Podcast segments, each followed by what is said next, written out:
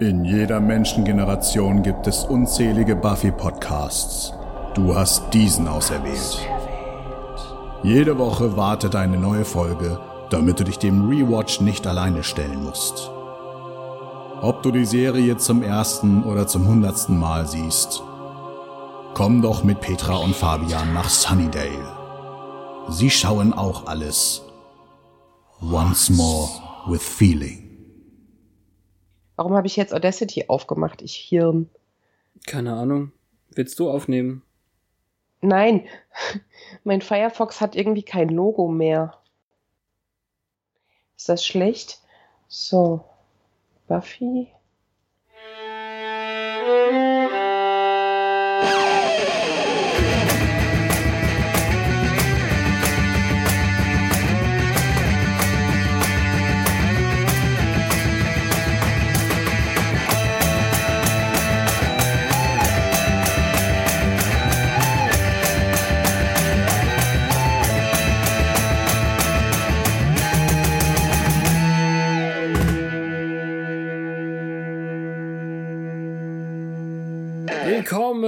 In der neuen Staffel, dieser der sechsten und vorletzten. Wir sind der Once More with Feeling Podcast und heute im Bann eines Hansen T-Shirts. Hallo Petra. Hallo Fabian. Hansen T-Shirt, Hansen T-Shirt. ich glaube, ich weiß, was es gewesen sein könnte. Ja, sag. Die Übersetzung von der Backstreet Boys Lunchbox. Nein, er hat äh, tatsächlich ein T-Shirt an, dieser Pimp-Vampir, der den Buffy-Bot das erste Mal verletzt, Sch Schrägstrich äh, kaputt macht. In der, in der Gasse. Ah. Der Petzen geht, die blöde Petze. Okay. Ja, das ist mal ein Puls der Zeit. Das war wohl kein alter Vampir. Nee, genau. Sehr schöner äh, Hint. Danke. Heute starten wir mit der Folge 1 und 2 der Staffel 6, weil sie auf den DVDs untrennbar zusammengemischt wurden.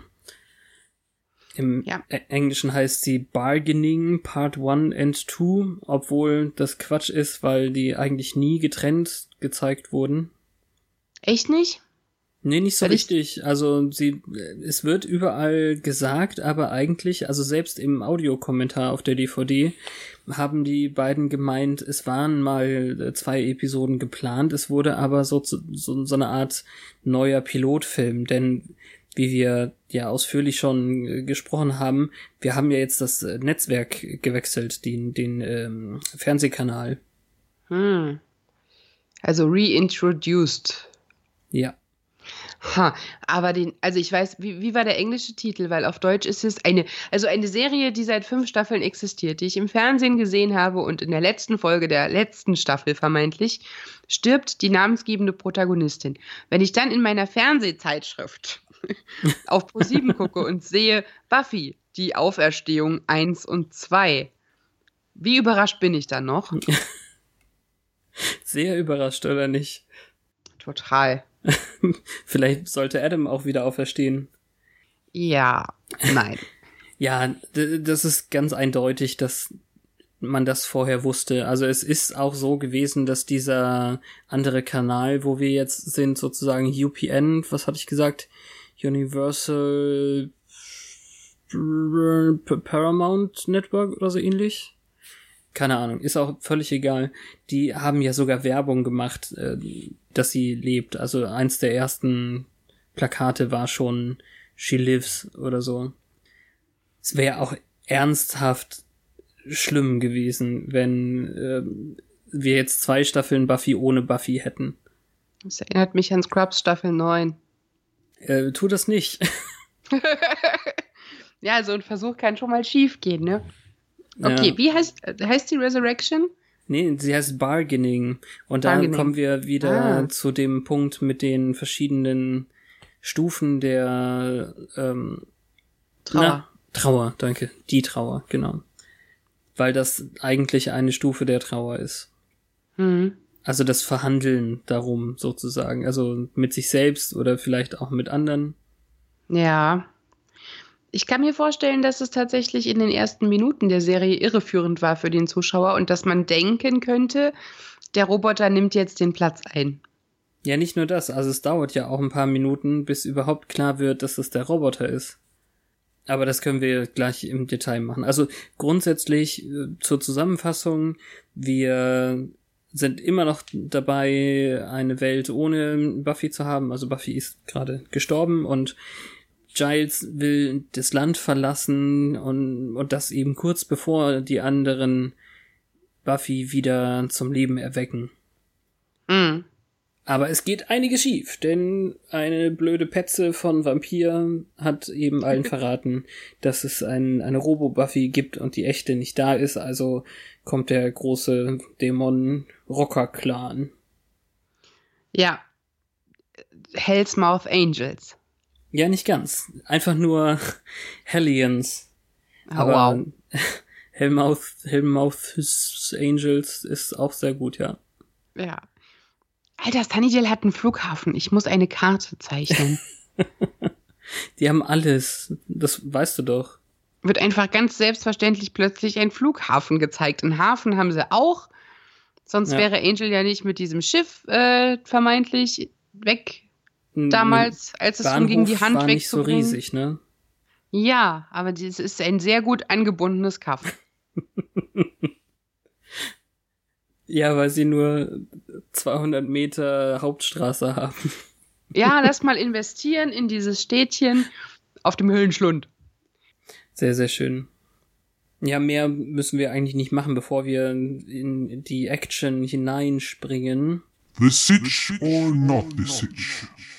Also wir haben erst einen sehr weitschweifenden Rückblick mit vielen Bösewichtern und einer LA Lolly Buffy, die das Jagen lernt. Viele Rückblicke, viele verschiedene Frisuren, viele große dicke Bücher.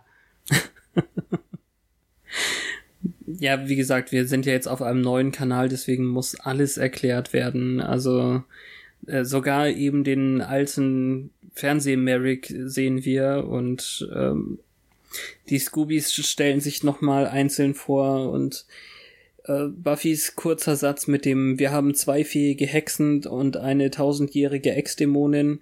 Und einen Sender, der nicht erwähnt wird. Der, genau, der wird nicht erwähnt. Hört genau da auf. Ja. Spike und fährt noch das Schild um. Nachdem die ganze Angel-Sache in drei Sätzen oder in drei kurzen Szenen äh, abgehandelt wird, da gab's mal einen Angel, mhm. sie hat ihn geliebt und dann ist er gegangen. Ach ja, hier ist Spike. ja, und Spike beißt nicht, weil Chip. Ja, aber die Verliebtheit reicht schon äh, zu zeigen, dadurch, dass er ihr auf der Treppe das nochmal gesagt hat mit dem ich weiß, du wirst mich nicht lieben, aber immerhin äh, behandelst du mich nicht wie ein Monster, sondern einen Mann und so. Mhm. Außerdem war Dawn ein Schlüssel. Ja, damit man halt weiß, dass sie nicht immer da war, aber es wird jetzt nie wieder stören, dass sie nicht immer da war. Weil es wird fortan sein, als ob sie immer da war. Ja. Also Und ich finde es noch relativ wichtig. Spike hat versucht, Dawn oben auf dem Turm vor Doc zu retten, ist äh, runtergeflogen, äh, also ja. runtergeworfen worden, bevor dann Buffy kam und für sie gesprungen ist. Ja. Mit dem, was gerade noch der Offscreen-Text war, mit dem sie soll tapfer sein und für Buffy leben. Ja. Und wir sehen auch noch, wer wie weint. Ja, und das tat mir bei Spike nochmal weh, ziemlich genauso. Äh, gerade ja. weil ich in dem Zusammenhang nochmal an den Chip erinnert wurde, das tut deutlich mehr weh als der blöde Chip, was ja auch schon mal was ist. Mhm. Und den Grabstein sehen wir noch, der irgendwo in einem Wald zu stehen scheint. Ja, in dem Fall muss es so sein, ja. Als ich das das erste Mal wieder geschaut habe, habe ich dir ja noch geschrieben, warum steht, also wenn, wenn das niemand wissen darf, dass sie tot ist, warum steht dann da ein Grabstein auf dem Friedhof? Ach Mist, ist ja gar kein Friedhof. Ja, mit einem richtigen Namen, nicht mal encrypted. Also äh, kryptisch umschrieben, meinst du? Ja. Ja. Und dann steigen wir auf einem Friedhof ein, was das Ausfaden von dem Grabstein halt aufgreift. Und da ist ein dicker Vampir und Terra ist traurig, dass der, obwohl er so fett ist, nicht langsam ist. Ja, sie wollte ihn verwirren mit irgendeinem Pulver, aber hat ihn eigentlich nur schneller gemacht. Spike ist derjenige, der dann stichelt, vor allem in Giles Richtung und sagt dann eben, wenn so alte Ladenbesitzer ihn nicht äh, aufhalten und verlangsamen würden. Ja, der Vampir ist jetzt ein bisschen dizzy. Sie hoffen, dass er keine schweren Maschinen bedient. Und dann sehen wir, wie Willow über Gedanken mit den anderen kommuniziert und ganz oben auf einer Krypta steht. Das ist eine ganz coole Sache, dass sie das so übernommen haben aus dem letzten Finale, hätte ich auch gar mhm. nicht gedacht. Wenn ich das jetzt richtig verstehe, kommt es auch nicht so häufig vor eigentlich. Nee, Aber es ist halt einfach nur ein Sinnbild dafür, wie viel mächtiger die wird. Hm. Und dann ist da Buffy.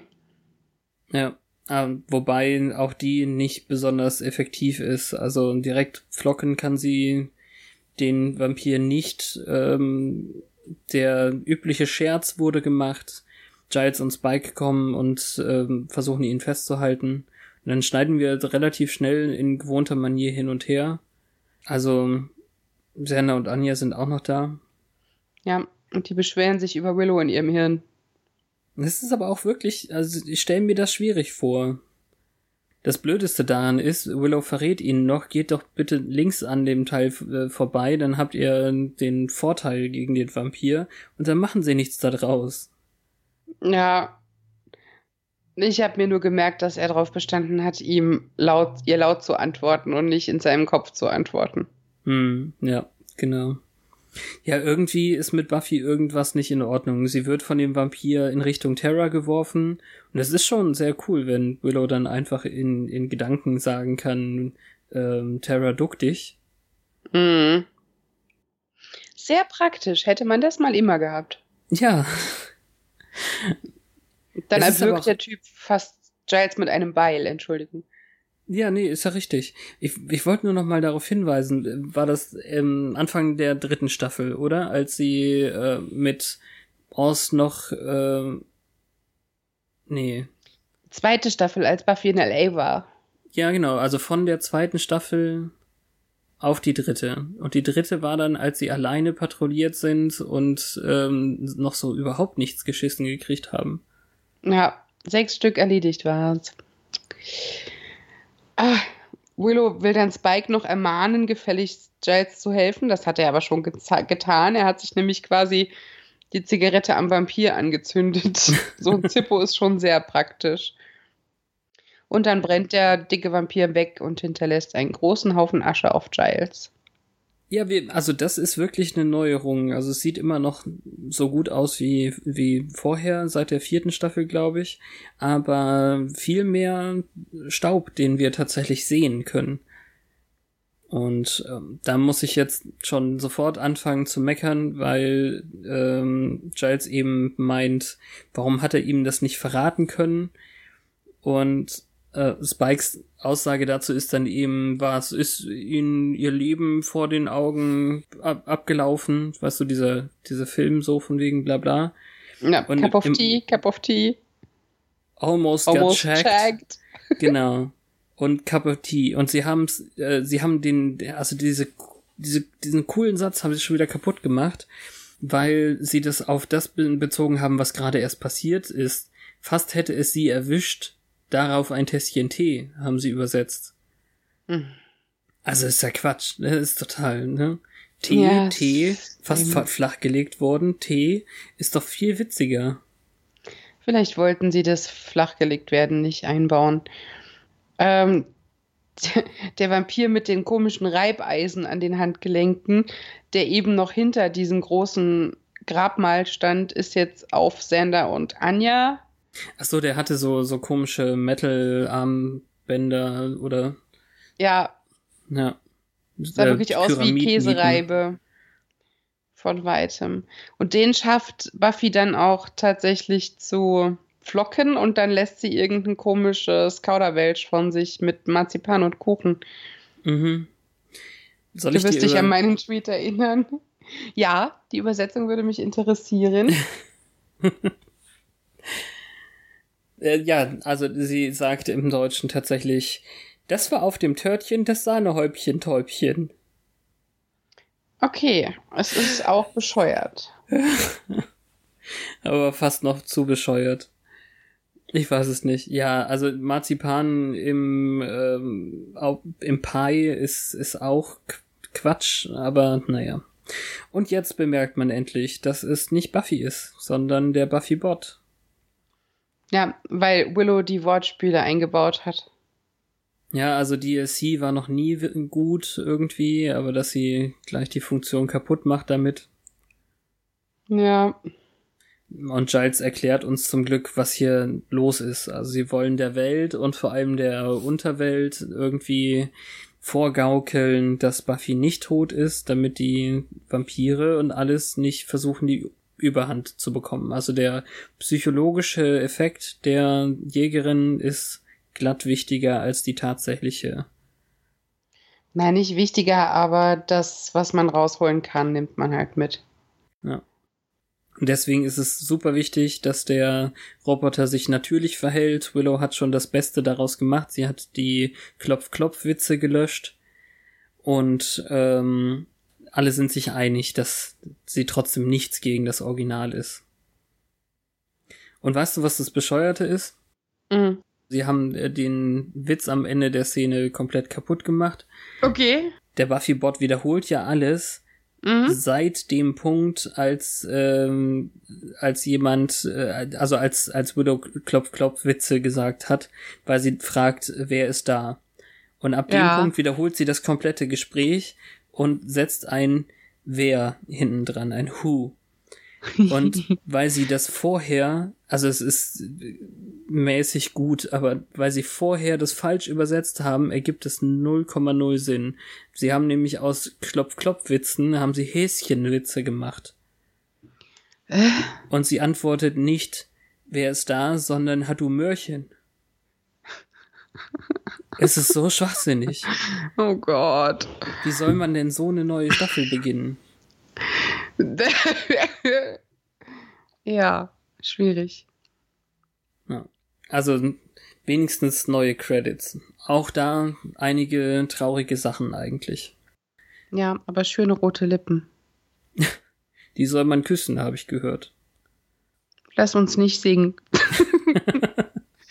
Nein, Jetzt sie hab haben. Ich einen Ohrwurm, na toll. Gern geschehen. Äh, sie haben die Aliens äh, wieder eingebaut, die wirklich nur ganz kurz zu sehen waren im letzten Finale. Das finde ich seltsam. Ich freue mich total über Sanders Zwilling, wobei sie dafür, glaube ich, den Snoopy Dance rausgenommen haben. Ja. Und ich bin sehr, sehr traurig, weil sie Spikes schwarz-weiß Ding rausgenommen haben, wo er sich den Mantel so vors Gesicht wirft. Das war eine meiner Lieblingsszenen im Intro. Meine auch. Viel wichtiger allerdings und wirklich relevant im Gegensatz zu dem, was ich gerade meine, glaube ich. Kein Giles mehr als Hauptdarsteller. Kein Anthony Stewart Head. Der wird dann wahrscheinlich jetzt als Special Guest in den Credits auftauchen, ne? So ist es. Und der als bekannte Powershot am Ende, wo Buffy in der Folge Anne mit dem Hunger Munger steht, wird ausgetauscht gegen das, was jetzt gegen Glory war mit dem dunklen Klamotten. Was eigentlich der Bot war. Ich bin nicht mehr so 100% sicher jetzt gerade. Doch, der, sie hatte ja einen weißen Pulli an, als sie gestorben ist und offenes Haar. Ach so, und der ja, Bot eben, hatte genau. eine Lederjacke und einen Bommel. Ja. Das heißt, dieses selbstbewusste, äh, mit Händen hinterm Rücken verschränkte Angucken, das war der Bot. Naja, also deswegen wir müssen damit jetzt ein bisschen leben, glaube ich. Kommt ja trotzdem gut die Stelle. Ja, sicher. Fraglos. Es sieht schwer so aus, als ob Willow und Tara in dem Summers Haus mitwohnen. Dawn leiht sich jetzt ständig irgendwelche Sachen aus und was ausleihen heißt, wissen wir aus der letzten Staffel. Ja, und das Zimmer sieht nicht aus, als ob man dort irgendetwas fände. Also Dawns Zimmer. Ja. Ja. Aber scheinbar ist ein wichtiger Tag. Und den beginnt man doch am besten mit einem Frühstück. Und ich möchte auch endlich mal wieder Pancakes haben. Ja. Dawn hat die Clocks nicht. Ja, behauptet sie. Das kann sie ja mit der Zahnbürste im Mund behaupten, so viel sie möchte. Ja. Buffy Bot macht Sandwiches, Mhm. obwohl es ja Pfannkuchen gibt. Ja, die macht ja Terra und sie fragt noch, ob sie Funny Shapes haben möchte oder ob sie rund sein sollen. Übersetzt haben sie es dann hier mit viereckig oder rund, was ich erst total doof fand, weil Funny Shapes eben sowas ist wie Schafe oder keine Ahnung, ähm, das kann ja auch seltsame Formen sein irgendwie. Mhm. Und äh, als ich dann näher hingeguckt habe, was Terra abliefert, dann sieht es doch sehr viereckig aus. Also bin ich da so nicht ganz sauer. Ja, aber sie hat doch nach Runden gefragt. Ja, ich weiß. Und dann sagt sie ja eben, ah, Entschuldigung, es sind doch Funny Shapes geworden. Ach so, okay. Ja. Naja. Der Buffy Bot hat ungefähr 80 Sandwiches gemacht. Erdnussbutter und Gelee, von denen sie nicht wissen, wer sie essen soll, aber da kommt zum Glück Sander, macht einen äh, unangebrachten Peniswitz und hat Hunger. Ja, er kommt mit seinem Werkzeug, äh, also mit seinen Werkzeugen. House of Ladies, I got a tool. Mhm. Schrecklich. Es ist richtig schrecklich. Zum Glück ist er ja da, um Sandwiches zu essen. Als das Telefon klingelt. Und sie noch diskutieren, ob es vielleicht Hank Summers sein könnte, der immer noch sehr abwesende Vater, aber es ist nur Anja. Ja, der abwesende Vater darf nicht mit dem Buffy-Bot sprechen, weil er dann merkt, dass etwas nicht stimmt. Und Dawn muss dann dem Buffy-Bot sehr einfühlsam erklären, dass sie nicht von ihnen weg möchte und dass daher Hank nicht wissen darf, dass was nicht stimmt. Und der, der Buffy-Bot umarmt Dawn dann, weil ich will auch nicht, dass du weggehst. Du bist meine Schwester. Und es ist sehr belastend. Ja, es ist fürchterlich süß vom Buffy-Bot, aber ja, alle schauen sich eben traurig an eigentlich, weil das ganz klar ist, wenn man etwas im Haus hat, das die ganze Zeit wie die tote Schwester aussieht, ist es kann nicht gut sein. Ja. Aber jetzt haben wir ja schon zwei sehr gute Gründe dafür, sie zu behalten. Ja. Eindeutig. Innerhalb von wenigen Minuten gelernt, ne? Ja, also sie machen einen guten Job hier mit der Exposition. Ja. Äh, außerdem noch eingestreut, Anja hat äh, das wichtige Ding gefunden, was sie für ihr Scooby-Treffen heute Abend brauchen. Spike wird dann auf Dawn aufpassen. Aber nun Ja. erstmal zu der gefährlichen Herausforderung. Der. Elternsprechtag. Und das war halt so, ich weiß nicht, es sollte wahrscheinlich lustig sein, aber mir war es alles zu viel. Echt? Oh, wie schade. Ja, ich, ach. Also, die haben solche Miniaturstädte gebaut und Buffy steht davor und sagt, ich kenne gar keine Menschen, die so klein sind. Aber Dawn rettet es doch gut, weil sie sagt, ahahaha, du bist ja immer so witzig, jetzt hör aber auf. Ja, das stimmt. Dawn ist ein gutes Kind. Im Gruppengespräch mit den anderen Eltern wirkt es natürlich auch super seltsam, weil der Buffy-Bot sich meldet und sagt, die Schule ist ein Ort zum Lernen und eigentlich passte es nicht ins Gespräch, aber die Lehrerin nimmt es gleich auf und sagt genau, die Kinder müssen nicht so tun, als wenn sie hier äh, Freizeit hätten.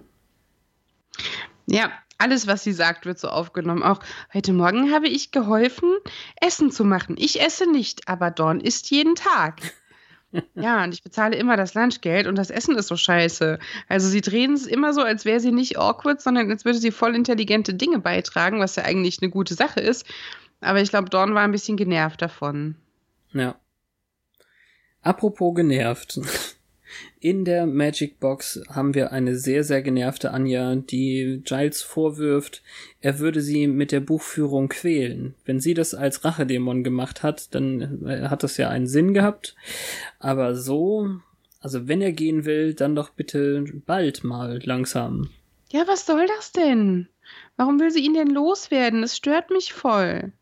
Ja, wir haben den, die Zwischenzeit ja nicht, nicht gesehen. Also sie ist jetzt diejenige, die uns beibringen muss, dass Giles immer sagt, ja, ich haue ab und dann nicht abhaut. Ja, jetzt gehe ich aber und dann nicht geht. Und, äh, und so. Das, das ist, glaube ich, das Problem jetzt. Sie hat die Bürde, uns das irgendwie klar zu machen. Und wenn man nicht mit Mhm. Anja komplett sympathisiert, dann funktioniert das nicht. Also ich kann es schon verstehen, dass sie irgendwann aus der Haut fährt, wenn er sagt, ähm, er lässt ihr die Verwaltung des Ladens und ist dann ein ähm, Teilhaber von England aus und dann nicht geht, dass sie dann irgendwann durchdreht, aber wir haben es halt nicht gesehen, den, den Zwischenteil. Nee, und keiner von uns will ihn halt loswerden. Es ist. Außer Anja. Nerv, also ja, es ist irgendwie nicht nachvollziehbar. Aber dann wird es ja auch noch so dargestellt, als wäre Anja einfach nur so angespannt, weil immer noch niemand von dieser Verlobung weiß. Ja, das zusätzlich, genau. Das ist so, ein, so eine andere Sache. Ich finde das auch. Es wird ebenfalls einmal zu oft benutzt in der Folge und ich weiß nicht, wie lange wir das jetzt noch mitschleppen, diese Sache. Also Sender meint, es ist nicht die richtige Gelegenheit für die Ankündigung. Verlobt haben sie sich aber anscheinend. Also er hat, ohne dass wir dabei waren, nochmal gefragt. Aber wäre auch blöd, wenn nicht. Ja. Worüber wir jetzt gerade hinweggegangen sind, obwohl ich das auch sehr, sehr witzig fand, Giles will eine bestimmte Statue mitnehmen und behauptet, sie wäre aus seiner privaten Sammlung. Anja hingegen meint, nein, nein, das ist Inventar des Ladens. Und dann kabbeln die sich eben wirklich in so einem, ich, ich weiß nicht, wer das tut. Also so ähnlich vielleicht wie damals Xander und Harmony. Ähm, du weißt, was ich meine. Also halt mit, mit kleinen Klapsen in der Luft vor sich und bla bla bla. Und dann kommt Xander und meint, Ihr seid aber echt kindisch und wenn ich das sage, dann solltet ihr langsam Angst bekommen. Womit er recht hat. Die Nummer 13. ja, genau. Das war das erstmal da, ne? Dann ähm, kommen wir zu Spike, der auf Dawn aufpasst. Wo wir auch erstmal von dem Status quo lernen müssen. Er macht das wohl häufig und ist auch super lieb zu ihr aber als sie dann vorschlägt, dass er doch gehen könnte, ist er sehr intensiv, sehr hart irgendwie. Also er war gerade dabei, Karten zum Romy-Spielen zu holen und knallt die auf den Tisch, dass er es nicht nochmal so weit kommen lässt. Sie wird, also er, er lässt sie nicht aus den Augen, er ist nicht dafür verantwortlich, wenn ihr nochmal was zustößt. Ja. Das ist dann der Bogen zu der Szene im Rückblick. Genau. Ist auch richtig wichtig. Und ähm, ich mag die Doppeldeutigkeit, die im Deutschen nicht funktioniert hätte. Aber wie gesagt, er hat gerade Karten geholt, hat sie auf den Tisch geknallt und ihr dann gesagt, nein, das mache ich nicht. Und sagt dann, now deal. Also ja, ach so, gib im aus. Im Sinne von, ja, gib aus die Karten, aber auch now deal with it könnte ja auch sein. Also ja. ähm, komm damit klar. Fand ich ziemlich cool. Ja, das Letztere habe ich mir halt auch dann als Bedeutung rausgezogen. Ja, verstehe. Gut. Und dann haben wir dieses äh, Fotomodell, das irgendwie in Sunnydale gelandet ist und in einer Gasse von einem Hansen-T-Shirt tragenden Vampir angegriffen wird. Ja, das ist so eine Oldschool-Buffy-Folge, die die Menschen auf dem neuen Netzwerk jetzt ja noch gar nicht kannten. Also Girl in the Alley. Ist doch hm. wirklich ein sehr girly Girl. Ja, also echt mal. Ja. Wo, ja, ob, obwohl Girly Girl, wenn ich mir das so, wenn du das so sagst, da stelle ich mir was anderes vor. Ja, wie so Röckchen, Blümchen, Spänkchen, äh, so wie eigentlich alle Mädchen in Staffel 1 in der Highschool ausgesehen haben. Ich fand, die war eher so eine zum Leben erweckte Schaufensterpuppe. Relativ hm. groß, äh, schmal, sehr definierte Gesichtszüge. Na, ist auch egal. Ja, auf jeden Fall greift Buffy Bot dann da ein. Aber leider nicht sehr erfolgreich. Sie wird dabei beschädigt und durch Zufall hat jetzt dieser nicht so mächtige Vampir genau den, den, das Navigationszentrum getroffen oder so, so dass sie gegen die Tonnen, die da stehen, läuft. Ja, mehrmals. Aber sie bringt immer noch Sprüche. Und er ist halt total hin und weg davon, dass er das jetzt entdeckt hat. Und ein bisschen stolz. Und rennt weg und sie kann halt nicht mehr hinterher. Und dann, wir denken nur so, oh nein, die Tarnung fliegt auf. Ist auch richtig. Ja, weil wir schlau sind, denken wir sowas. Ah, sehr gut. Das wusste ich noch nicht. ja, Anja hat doch die letzte Urne des Ozirus gefunden, denn sie Ozirus? sie sind äh, konsequent und haben es tatsächlich so weiter übersetzt. Ja, aber damals hieß es doch, oh, Sirus. Osyrus. Ich weiß es nicht, aber es ist also Hast wenn du ich gesagt? das Ich habe es noch gehört letztens. ja. Also jetzt ist es halt eben irgendwie Ozyrus. Die Urne des Ozyrus. Ich habe es jetzt aufgeschrieben als OZYRUS. Das ist das, was ich höre. Wenn andere Leute was anderes hören, bitte her damit. Aber, es soll Aber- immer noch der gleiche Zauberstamm sein, Ja, wie es bei ist der O- Zeus wieder. Es ist Osiris, also es ist Ja. der, der gleiche ägyptische Totengott wie vorher. Und ich weiß nicht, ob das dann zu nah an echten Sachen ist für die deutsche Übersetzung, aber ja auch nur im Audio. Die Untertitel sagen Osiris. Lame. Ja, weiß ich nicht. Naja, habe ich gesagt, dass es auf Ebay war? Ja, Ja. Also weil Anja, wie kannst du denn so blöd sein, die Händler für die Magic Box zu benutzen? Aber dann hat sie es ja auf Ebay gefunden und der Typ hat noch eine Backstreet Boys Lunchbox für einen Freund draufgelegt. ja. Also jetzt kann es eben losgehen und Sender bekommt doch kalte Füße, weil es schon morgen sein soll. Es ist doch so gefährlich.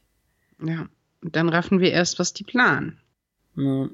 Willow würde aber jetzt auch nicht zulassen, dass sie äh, er seine Meinung ändert. Sie werden alle gebraucht, also alle vier. Ja, aber wer hat sie denn überhaupt zum Boss gemacht? Naja, du, Sender, du hast gesagt, wir wählen und dann haben wir sie gewählt und du hast ihr noch einen kleinen Aufkleber gebastelt. Ja, Das ist eine, eine ziemlich witzige Stelle. ja. Aber es ist auch der einzig logische Schluss nach dem Finale der fünften Staffel, als sie die Führung übernehmen musste und das erfolgreich getan hat. Ja, absolut. Wobei man dazu sagen muss, dass Giles in dem Moment ausgenockt war. Aber daran sieht man auch, dass die alle erwachsen geworden sind. Das ist nicht derjenige, der die meiste Erfahrung hat, der automatisch die Führungsrolle übernimmt. Was aber Das- auch irgendwie ein Teil davon ist, ist, dass Giles halt auf die Art, wie er jetzt gerade agiert, nicht so richtig dazugehört. Darum auch nicht eingeweiht wird. Ja, er würde sie ja aufhalten wollen, ähm, ist sozusagen der Tenor. Hm. Ich finde da total blöd. Also ähm, Sender meint eben, ähm, we were just talking then. Wir hatten ja nur darüber geredet und sie haben es übersetzt als wir hatten einen Spaß gemacht. Mhm. Das, äh, das fand ich dann auch wieder doof. Also man scherzt ja nicht darüber, dass man die, äh, Jägerin wieder zum Leben erweckt. Also ich meine, ich verstehe es, wenn man, wenn er sagt, ja, wir haben darüber geredet, aber wenn es jetzt ums Machen geht, ist es nochmal was anderes. Mhm.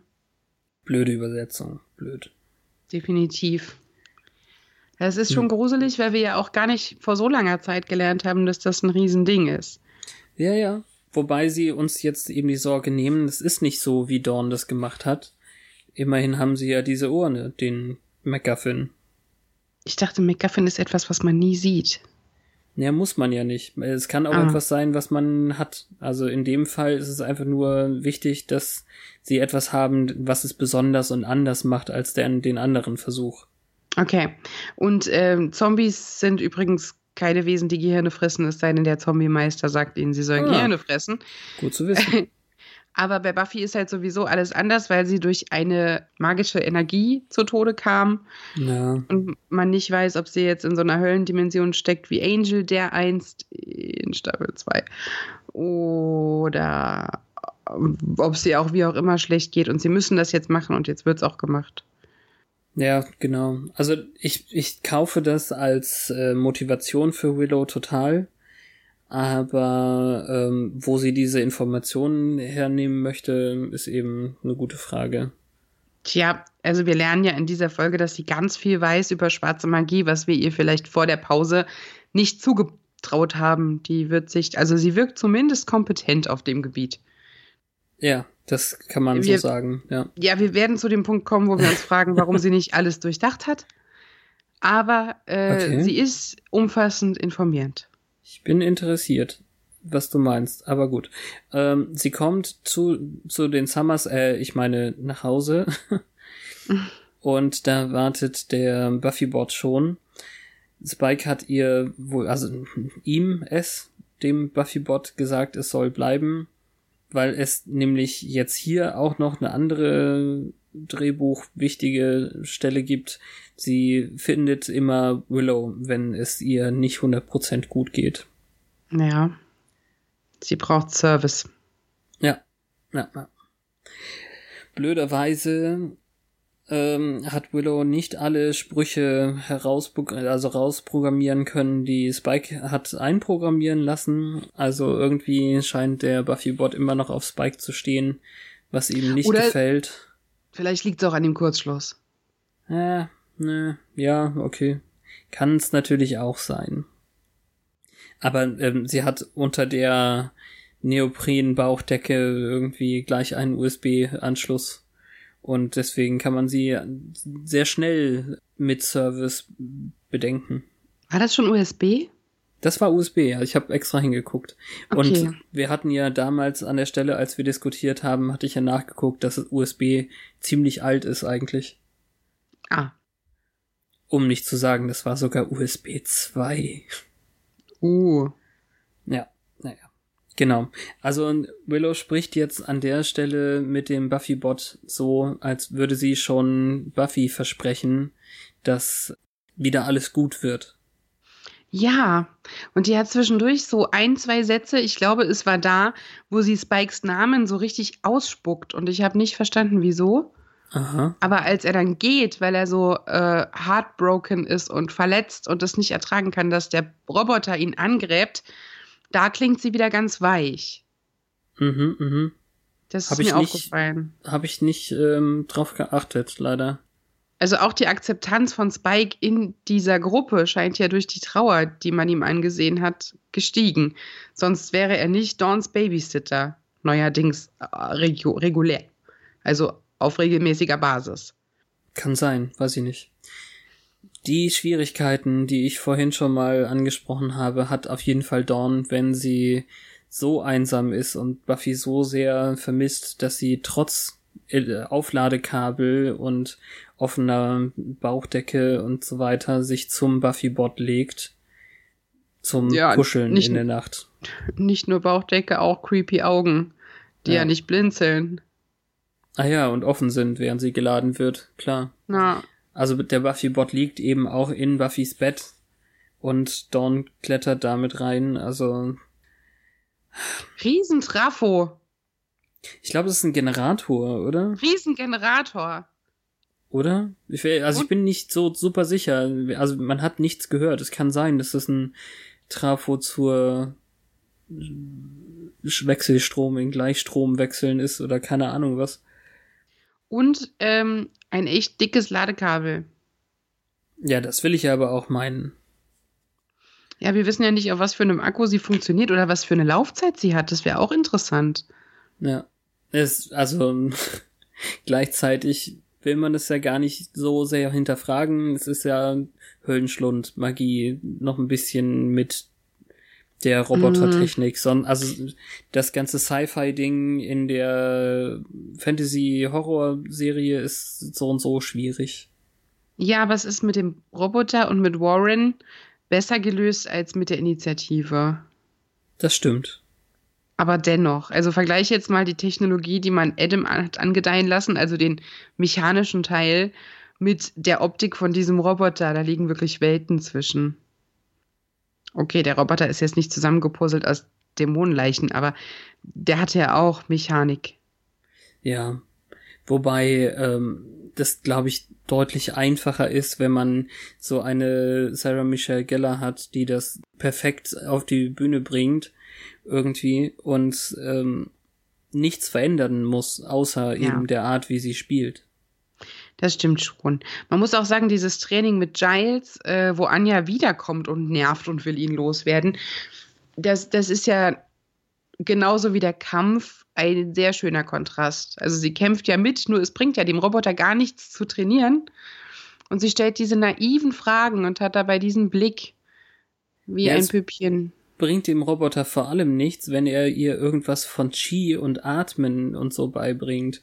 Er, Nein, er, ich dachte, da ging es darum, dass sie authentisch atmen muss, obwohl sie ja nicht atmen muss. Ja, habe ich auch erst gedacht, aber ich denke eher, dass Giles ähm, da immer noch versucht, dem Buffy Bot Dinge beizubringen, die er mal Buffy beigebracht hat. Hm.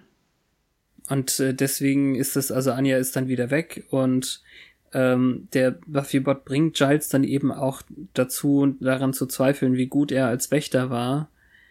Also ich meine, es endet ja immer so, dass die Jägerin stirbt, aber war er, hätte er das nicht verhindern können? Was, was hat er alles falsch gemacht und so?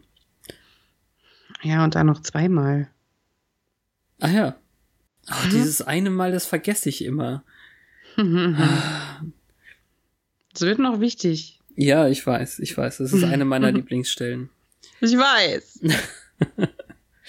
so weit Ja. sind wir schon, dass ich das weiß. Schön. Ach, echt? So weit bist du schon? Ja. Na gut, ja, also sie ist tot. Punkt.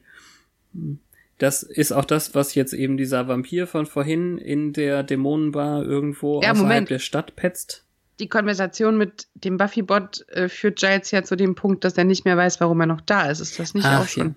Ja, ja stimmt. Also ja. im Prinzip fasst er, weil sie fragt, äh, ja, so ist es halt, eine Wächter-Jägerin-Beziehung endet immer mit dem Tod und er weiß nicht, was er noch hier soll. Ja, warum sind sie denn da noch hier? Und dann macht's Klick. Obwohl Anja wahrscheinlich äh, mit ihrem Nagging nichts anderes gesagt hat. Es mhm. ist halt wahrscheinlich was anderes, wenn es aus dem Buffy-esken Robo-Mund kommt. Ja, absolut. Und dann petzt der Hansen-Vampire. Also irgendwo außerhalb der Stadt gibt es eine Dämonenkneipe und ähm, in meinem Kopf hat sich das gerade in was anderes verwandelt, ganz kurz. Aber naja. Ähm, Die Dämonenkneipe? Ja, wie geht es denn in diesem Neue Deutsche Welle-Lied äh, draußen vor der großen Stadt? Naja, so groß ist sie ja eigentlich Steht nicht. eine Nervenklinik.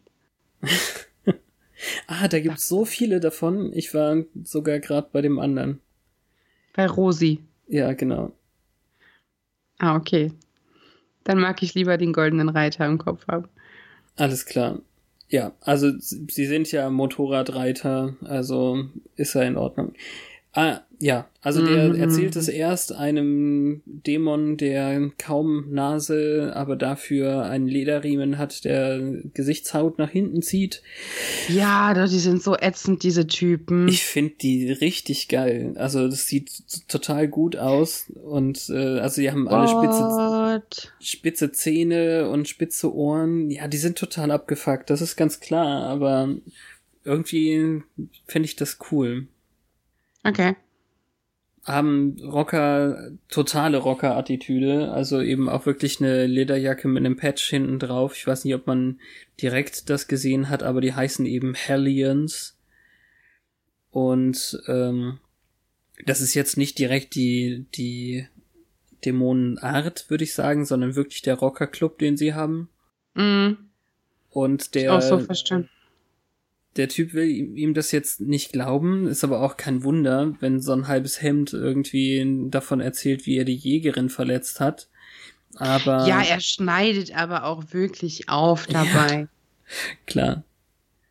Aber als äh, also diese Option, dass sie wirklich weg ist und dann nur ein Roboter ist, das muss eben dem Boss erzählt werden. Wobei der Hansen-Typ das, glaube ich, nicht so gerafft hat. Der dachte einfach, die Jägerin ist ein Roboter. Ach so, Immer ja. schon. Stimmt, ja. Also Razor heißt dieser Obertyp, der jetzt davon Bescheid bekommt und der, ähm, nachdem er die Info hat, macht dann einen kurzen Prozess mit dem Hansen-Vampir. Nachdem der, wollte, fragt, ob er mitspielen darf. ja, genau. Er hat eine Sonnenallergie, ist die Übersetzung dafür, dass er Mhm. Sun-Issues hat. Und das ist auch sehr, sehr witzig. Das stimmt, das ist fast nett. Ja. Ja, und dann ist es eben so. Sie haben erkannt, dass es eine gute Gelegenheit ist und rollen los in Richtung Stadt. Frag mich nur, wie weit die weg waren, ne? Geht ja relativ zügig. Ja, aber, aber vor allem ist die Frage, wie ist der Vampirtyp da rausgekommen? Denn es ist bei hell, Tageslicht. Es ist heller Tag, als er da draußen ist und als sie da draußen sind und als sie losfahren. Und wenn sie später kommen, ist es ja ähm, schon Abend. Ach, diese Tageslichtsachen sind echt ärgerliche Plotholes im Moment. Ich glaube, das wird auch nicht mehr besser. Ja, die Frage ist aber auch, was, was ist denn jetzt überhaupt für eine Zeit, also Jahreszeit zum Beispiel? Also den Klamotten nach zu urteilen, wäre es hier sowas früher Herbstiges. Wenn du jetzt auch guckst, womit Willow gleich auf der Wiese sitzt und so. Aber das kann ich auf deren Klima nicht so gut anwenden. Hm. Wo ja der Schnee im Winter auch schon das Außergewöhnlichste war. Das stimmt. Ja, also Willow sitzt in komplett weiß auf einer Wiese und ähm, wirkt irgendeinen Spruch, der auch komplett anders übersetzt wurde. Ich glaube, weil ihnen das schon wieder zu echt wirkte oder so. Ich, ich weiß nicht genau, was. was Haben die Angst, soll. das macht jemand nach oder was? Ja, allerdings ist auch das erste, was sie sagt, ist Adonai. Und das ist doch meine ich, ein ganz echter ähm, Name im jüdischen Glauben für den Gott, oder? Da bin ich jetzt leider überfragt. Verzeih mir die Lücke. Also, ähm, ja.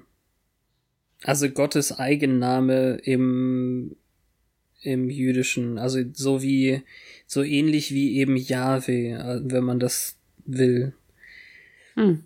Und das, okay, also, vielleicht wollte man das dann nicht machen. Ja, dann hätte man den Rest aber lassen können, rein theoretisch. Ich, ich weiß es auch nicht. Sie spricht im Deutschen auf jeden Fall Latein. Auch ein bescheuerter Satz, aber ist halt so. Also mhm. sie erklärt mal wieder auf Latein, was sie da tut, obwohl sie im Englischen das nicht getan hat. Und das geheiligte Tier, das Bless, Blessed Animal oder so ist es, glaube ich, wird mhm. zu einem erwählten Wesen. Okay. Ähm, damit man hier nicht irgendwie, also das ist schon schlimm genug und überhaupt, aber ja, für alle, die Bambi schon nicht sehen wollten, die gucken jetzt besser weg. Obwohl sie sehr drumrum geschnitten haben. Sie wollten eigentlich viel mehr Blut und äh, tatsächliches Fleisch zeigen und so. Hm. Welchen also, Teil von dem, von dem Reh hat sie denn benutzt? Ich würde mal behaupten, ganz viel Blut und vielleicht Herz. Mm, dachte ich nämlich auch. So ist Aber es sie ja erzählt bei ja den anderen doch auch, oder nicht? Ja, es ist immer Blut. sie erzählt ja nachher, sie hätte es vom Schwarzmarkt. Ja. Also sie gibt es gar nicht preis, was sie alles bereit ist zu tun. Genau. Und Alison Hannigan als Schauspielerin hat wohl wirklich äh, bitterlich geweint beim Drehen. Also war total ja, fertig. Haben die das wirklich gemacht? Naja, gemacht ja nicht, aber allein die Vorstellung hat ihr gereicht und dass sie das dann einmal kurz festhalten musste mit einem Messer in der Hand. Mm. Natürlich haben sie es nicht wirklich gemacht. Ich bin gerade erschrocken. Es klang so, ja, sie wollten so viel Fleisch zeigen. Es gibt doch Special Effects. In meinem Kopf ist gerade ganz viel schief gelaufen. Scheinbar. Nein, also in dem, in dem Audiokommentar sagen sie eben sowas wie, dass sie Milch an der Hand hatte, so dass es dann zutraulich wurde, aber jenseits der Kameras warteten schon Leute mit ähm, irgendeinem präparierten Fleisch, um das ins Bild zu bringen, wenn das wenn sie dann so getan hat, als ob, sozusagen. Mhm. Äh, keine Ahnung. Und du hast recht, also sie lügt die anderen dann an, als sie in der Magic Box ankommt. Giles ist nicht da, deswegen können sie eigentlich offen darüber reden. Und Schwarzmarkt ist anscheinend echt übel. Anja sagt noch, da gibt es äh, Babyzähne und andere spooky Flüssigkeiten. Mhm. Wobei auch das dann wieder nur als gefährliche und verbotene Sachen übersetzt wurden. Also Babyzähne ist wohl auch zu schlimm. Ja, da musste ich auch lange drüber nachdenken. Naja, sie sind jedenfalls eigentlich gut vorbereitet und sollten vielleicht direkt, bevor das losgeht, zusammenbleiben und sich einstimmen oder so. Ich weiß nicht, was passiert wäre, hätte nicht Giles dann den Zettel hinterlassen, dass er jetzt doch abhaut und keinen Bock auf langes Tschüss sagen hat. Meinst du, das hat sie abgelenkt und von wichtigen Vorbereitungen abgehalten? Ich hoffe es. Also zumindest hätten sie Anja noch ein anständiges Feuerzeug mitnehmen können. Ja, das stimmt. Aber sie mussten ja dann Geschenke in der Tankstelle kaufen. Da gibt's auch Feuerzeuge. Ja, das stimmt. Darum sagte ich es. ja. Also ja, Sunnydale Flughafen, von dem wir jetzt gerade erst äh, gelernt haben, dass es ihn gibt. Sieht aus wie ein Schiff. Ach ja? Ja. Das Okay. sieht witzig aus. Und dann bringen sie ihm so ein bisschen zusammengewürfelte Geschenke, weil Dawn dann eben verrät, dass sie wegen der Kürze der Zeit an der Tankstelle waren. Ja, aber das ist okay. Ist es wirklich? Also, dass sie es verrät. ja. Also, äh, die haben alle Geschenke für Giles mitgebracht und Tara hat halt, ich weiß gar nicht mehr genau, was das sein sollte, irgendwas am Finger. Das aussieht wie ein kleines Monster, wissen Sie, Giles? Grrr, arg. Und das ist wie unser DVD-Abspannmonster. Wie der Mutant Enemy, ja. Also das ist schon, für mich ist das eine richtige 90er Erinnerung, weil das so ein, ich, ich weiß gar nicht, ob das gutes Plastik war oder billiges, es stank auf jeden Fall und so ein Viech hatte ich auf jeden Fall auch. Ach, das war ein Viech, was man kennt. Also ich auf jeden Fall. Ich habe sowas gehabt. Ähm, äh, hier Dings, die die Schreiberin Martin Noxon hat auch den ähm, Requisiteur richtig losgeschickt und wollte denn das Richtige haben, weil er erst größere Viecher geholt hat. Okay, cool. Aber aber sowas sowas äh, albernes, winziges, total lächerliches war war wichtig für sie, weil ich meine hat ja jetzt auch nicht so viel hergemacht. Aber natürlich ist es eine coole Stelle. Gut, dass du daran gedacht hast. ja. Und es ist eben wirklich ein bittersüßer, aber schöner Abschied von der Vaterfigur, jetzt wo die große Tochter weg ist. Die Kleine Mhm. bräuchte ihn wahrscheinlich auch, sogar mehr, als er eben gerade be bereit war, ihr zu geben, denn die beiden hatten ja bis eben gerade gar keine Szene in der Folge, oder? Nee. Vielleicht kann er sie auch nicht so richtig angucken, weil sie aus Buffy gemacht ist. Ja, oder weil der Buffy-Bot mehr mit ihr, ja, ich, ich weiß es auch nicht. Aber auf jeden Fall sagt er, sie soll sich melden, wenn irgendwas ist. Mhm. Ihm glaube ich wenigstens, dass er erreichbar ist, im Gegensatz zu Hank. Ja. Und er wird nicht wissen, wie schnell das geschehen wird. ja. Auf dem Weg zurück zum Auto oder wie auch immer unterhalten sie sich dann erst darüber, dass er heute, also am Abend direkt angerufen werden soll, ob er gut angekommen ist, irgendwie sowas in der Richtung. Sie sind alle recht traurig und ähm, Ja, sogar Anja. ja, wobei dann eben Tara mit Dawn vorgeht und die anderen drei über die Vorbereitung für den Abend reden können. Weitestgehend. Es darf auf keinen Fall etwas schiefgehen. Und ja, ich denke, da ist Tara auch eingeweihter schon. So dass das nicht Ja. schlimm ist. Nein, nein, es geht ja auch wirklich nur darum, dass Dawn das nicht mitkriegt. Und der bekannte Schnittwitz, ah, es darf auf keinen Fall etwas schiefgehen. Hier sind die Motorradrocker-Dämonen, die in die Stadt Mhm. einfahren. Aber ganz kurz, dafür, dass Sander eben eine 13 anhatte, trägt Dawn jetzt eine 7 und ich frage mich die ganze Zeit, ob diese Nummerpullis irgendeine Art Trope sind oder ein Seitenhieb. Mm, Ich offiziell habe nichts nicht. gefunden. Nein, nein. Also offiziell haben sie gesagt, dass es nur Zufall ist. Auch Willow trägt in den ersten Szenen eine Elf. Bei Stimmt. Sander zu Hause. Ja, und ich habe gedacht, muss ich jetzt addieren, muss ich multiplizieren, was muss ich machen? Aber Ja, okay. ist- Vielleicht ist das die Inspiration für diese eine sehr, sehr coole How I Met Your Mother Folge. Aber mehr eben auch nicht. Ergebnis. Ich will das jetzt in der Folge nicht erklären, ich erklär's dir hinterher. Okay. Gut. Dann legen sie los mit dem Ritual. Ja, es ist endlich Abend. Anja hat Probleme damit, ihre Kerze anzuzünden. Es hat aber anscheinend auch was mit Zeit zu tun. Also es ist wichtig, dass sie langsam mal dazu kommt und vor allem hat Willow verschwiegen, wie heftig die Konsequenzen sind, die sie tra tragen muss. Also ja, als Terra ist halt. Ja. ja, Entschuldigung. Terra ist zumindest eingeweiht darin, dass etwas passieren wird, wo sie getestet wird und dass sie nicht unterbrechen dürfen. Aber es fällt ihr sichtlich sehr schwer, das passieren zu lassen. Weil es, also es sieht auch zumindest die Schnitte an den Armen, die plötzlich auftauchen, sehen schon echt heftig aus. Im Gesicht glaube ich auch. Oder hat sie sich das selber hingeschmiert? Ich weiß es ich jetzt glaub, gar nicht. Ich glaube, das hat sie hingeschmiert. Ja, und ähm, später ähm, kommt ja noch mehr. Aber ja, nicht eingreifen ist schon schwierig genug. Mhm es ist ja dann nur eine kurz, ein kurzer Einschnitt eigentlich, wie die Hellions äh, die ähm, Hauptstraße kaputt machen, also mit ihren Motorrädern über Autos fahren, sie eintreten und ziemlich cool finde ich, wie einer mit dem Motorrad einen der Tische in Richtung eines Passanten schleudert.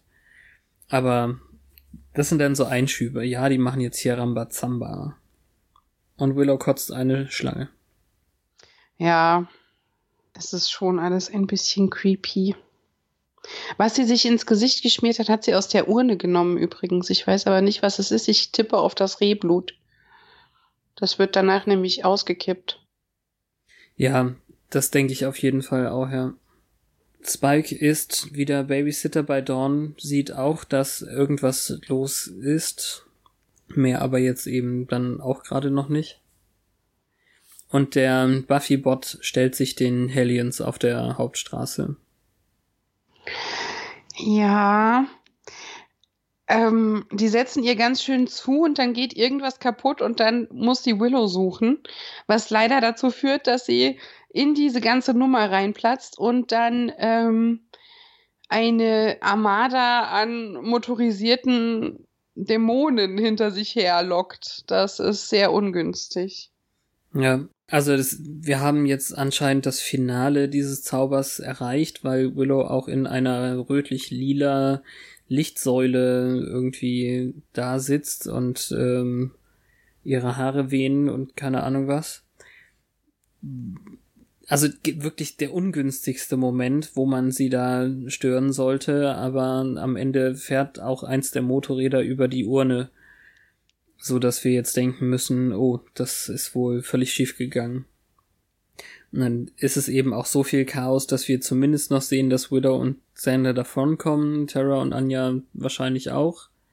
Aber ähm, also kurz bevor wir als Zuschauer dann denken, oh scheiße, das war jetzt nichts, schneiden wir unter die Erde, wo eine tatsächlich schon äh, zur Hälfte verweste Buffy-Leiche liegt ja, das ist ein krasser Effekt, vor allem mit den Augen in der Höhle. Ja. Und äh, das funktioniert immer noch sehr, sehr gut. Es, also es hat wahrscheinlich selbst jemand, der versuchen wollte, nicht gespoilt zu werden, hat es inzwischen irgendwo auf Twitter als GIF gesehen oder so. Aber wie, ähm, wie dann eben den, das tatsächliche Buffy-Bild wieder zurück ähm, geht in, ins Gesicht, ist äh, sehr, sehr cool und sie schnappt dann nach Luft, wie man es erwartet von jemandem, der lange nicht mehr geatmet hat. Ja, und der auch jetzt nicht atmen kann, weil er einfach unter der Erde liegt. Ja, ja, das ist tatsächlich eine schwierige Frage. Wie weit ist es wirklich, ähm, es, natürlich ist es sehr, sehr abgestandene Luft in so einem Sarg, aber ist da wirklich dann gar keine mehr? Und ja, überleg mal, was da an Erde drauf ist. Da ist keine atembare Luft, allein schon, weil der Verwesungsprozess ja alles an atembarer Luft wahrscheinlich verbraucht hat. Ich will gar nicht weiter darüber nachdenken. Sonst könnte In man ja gar nicht lebendig begraben werden, wenn man da einfach so atmen könnte. Ja, ja, ist ja richtig. Also sie, sie ist da relativ aussichtslos und muss jetzt zusehen, wie sie da rauskommt. Blöde Sache.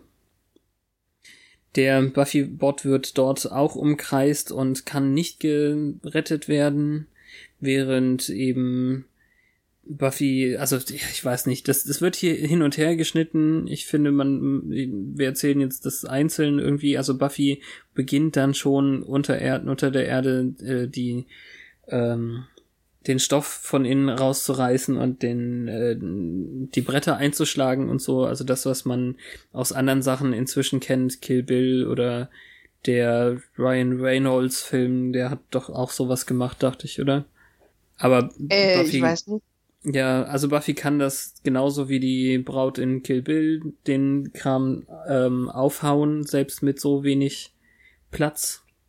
Das Krasse ist, man könnte jetzt denken, das ist ein ziemlich großer Sarg, äh, aber Sarah Michelle Geller ist einfach so klein.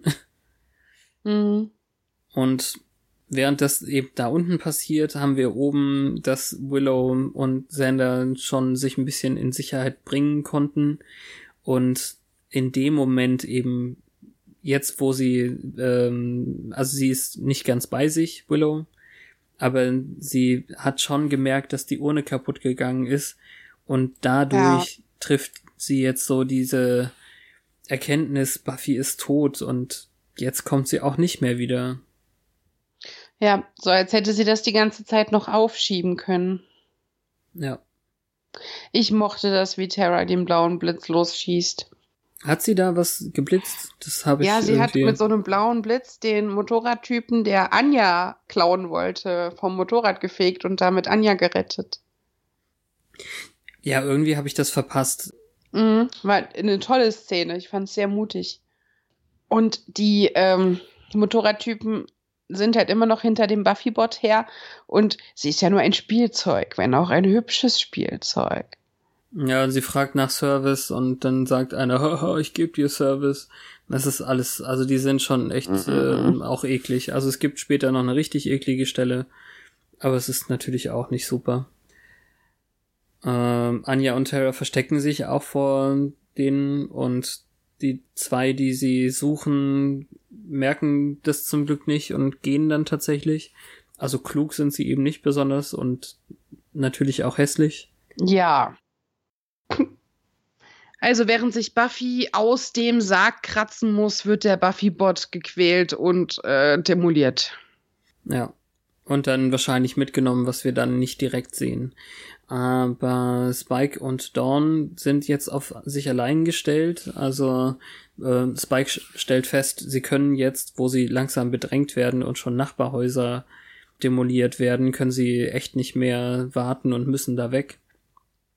Und da zwei Sachen, die mir da aufgefallen sind. Also erstens, das eine Haus, wo sie reingegangen sind, hatte wirklich die identische Haustür. Meinst du, das liegt einfach an der Straße? Sind, sind die alle gleich?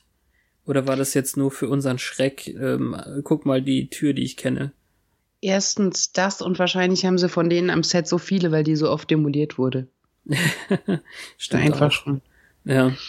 Aber ich denke, ja, ersteres, dass das uns kurz schocken sollte. Und oh no, das, Donny in Gefahr. sah das nicht so aus, als wäre da eine Kirche genau auf der anderen Straßenseite? Ist dir die schon mal aufgefallen? Nö, Oder irgendwie so ein, so ein Gemeindehaus, irgendwas Größeres? nö. Also das fand ich irgendwie auch komisch. Alles ein bisschen näher dran, als man dachte.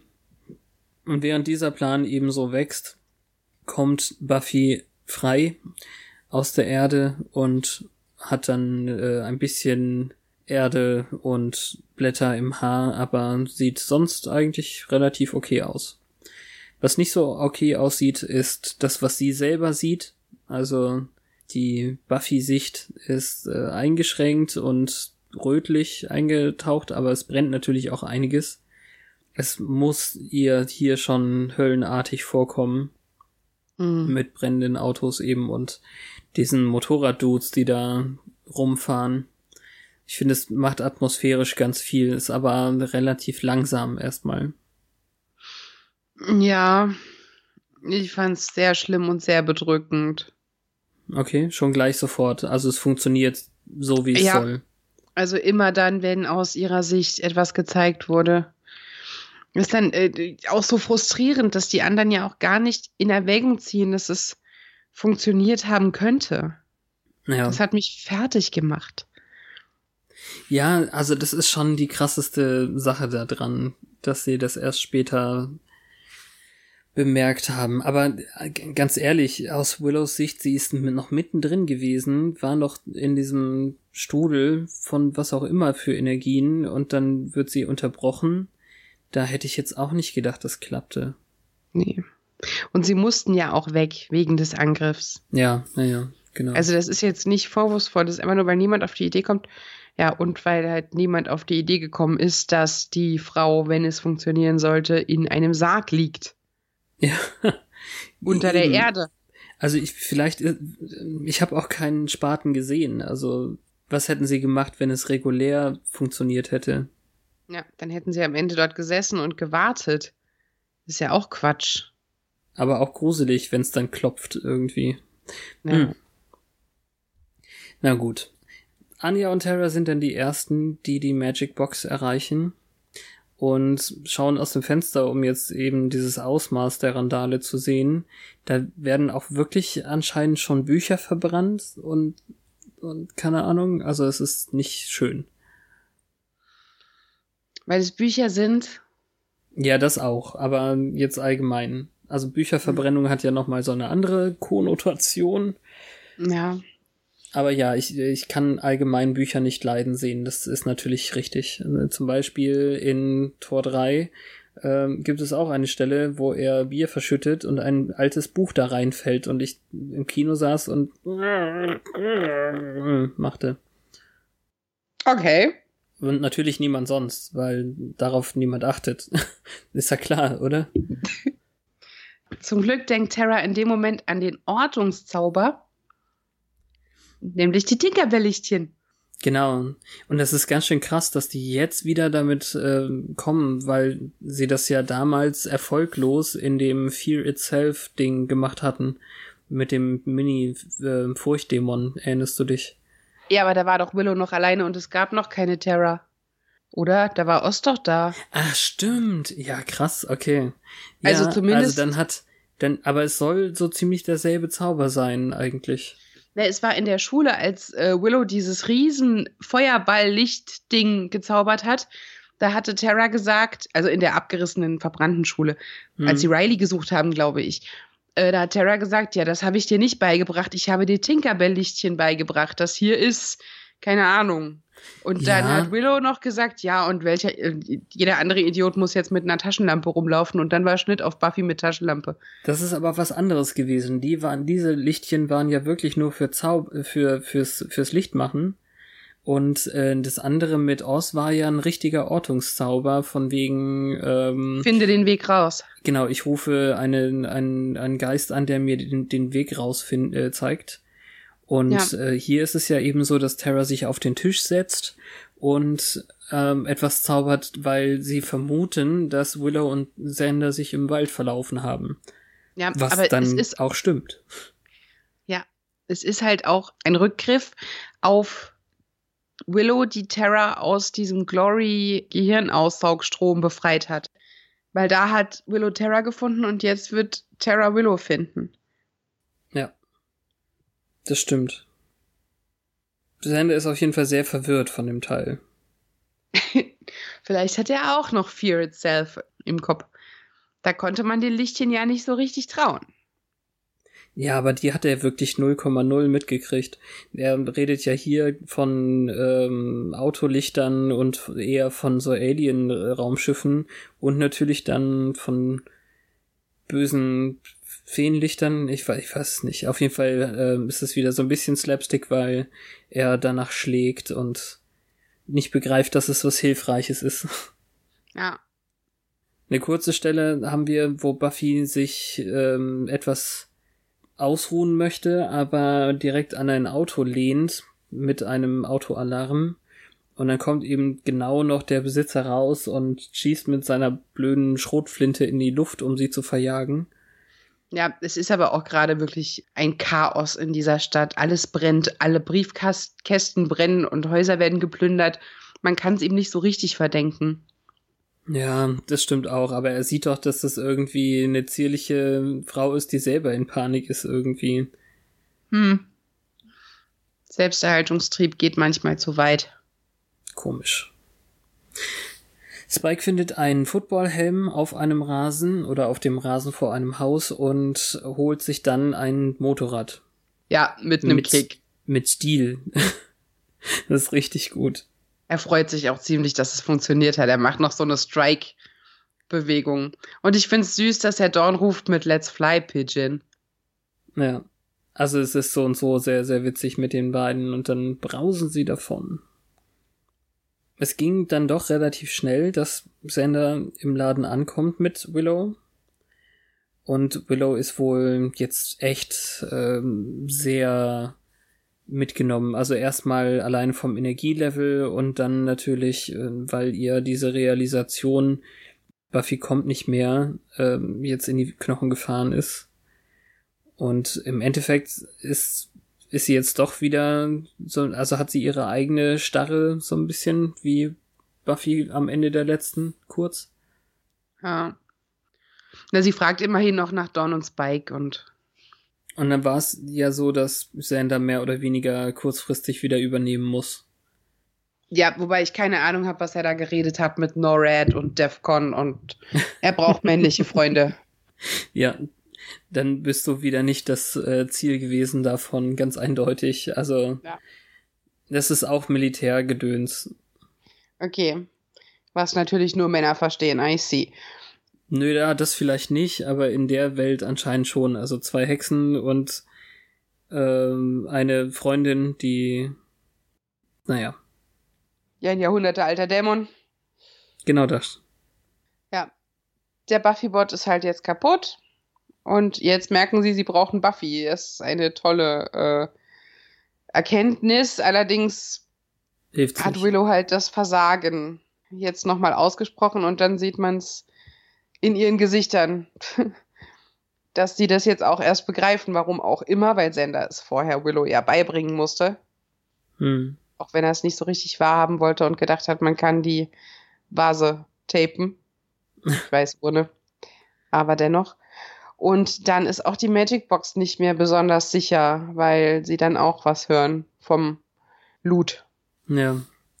Also ich meine, ähm, witzige Vorstellung wäre natürlich gewesen, sie hätten die Backstreet Boys Dose für den zweiten Versuch benutzt, aber es hätte wahrscheinlich nicht so gut funktioniert. Ja, am Ende wäre sie aufgewacht und hätte komische Choreografien getanzt. Hm, ja, undenkbar. Ja. Und die echte Buffy trifft jetzt halt auf den Ort, wo der Buffy-Bot gequält und auseinandergerissen wird. Ja. Sie erkennt zwar nicht viel, aber sie erkennt, dass was Schlimmes passiert und wahrscheinlich sieht sie auch sich. Ja, ja, genau. Das ist auch, also ich finde das auch ziemlich fies irgendwie. Also der Buffy-Bot wird ja richtig gevierteilt, weil sie mit äh, Ketten irgendwie an vier Motorräder gebunden ist und der äh, Razor, der Obertyp davon, mit seiner Pistole den Startschuss gibt. Das ist schon, schon wirklich fies. Das Ja. ist kein Wunder, dass Buffy, wenn sie das sieht, äh, aufschreit, weil sie sich selbst erkennt. Ja, aber sie geht auch ganz nah ran und niemand nimmt Notiz von ihr. Mm. Das hat mich jetzt nicht so überrascht oder rausgeholt. Ja, der Blick von dem Roboter ist halt auch der Hammer. Also, hm. Und die sieht sie auch. Und die ruft nach ihr, Hm. kurz bevor sie dann eigentlich gefünfteilt wird, weil man ihre Gliedmaßen rausreißt und der Torso bleibt liegen. Ja, Und es dann heißt nehmen halt sie. vier Teilen. Ja, ich es weiß. ist jetzt, es ist nicht so, dass, dass ihr hier jetzt ähm, ein Schwert in den Bauch gestoßen wurde oder so, was in der Richtung. Ja. Am Ende bemerken sie sie halt doch, weil sie schreit und äh, sie ist halt dann eine weitere zum Auseinanderreißen. Und dann muss sie rennen. Ja. Gute Sache das. Wonach genau suchen die anderen vier jetzt? Nach Dawn und Spike? Ich hoffe es. Also ich weiß davon eigentlich nur noch, dass die ähm, beiden Schreiber das äh, schwierig finden und ich kann es nachvollziehen, weil die ganze Action ist schnell Und wie sie hier redend durch die Gasse gehen, das wirkt sehr langsam dagegen. Also das nimmt komplett die Bewegung aus der Folge. Ja, und es wirkt noch nicht mal vorsichtig. Ja. Also ich weiß nicht mehr genau, was sie diskutiert haben, aber ähm, grundsätzlich ist es dann eben die Sache, dass äh, der Buffy-Bot, ach nein, es ist äh, Buffy tatsächlich selbst, ihr vor die Füße springt über den Zaun. Ja, ihnen. sie denken erst noch, es wäre der Buffy-Bot und sagen ganz fiese Sachen. Nur hm. Willow merkt's.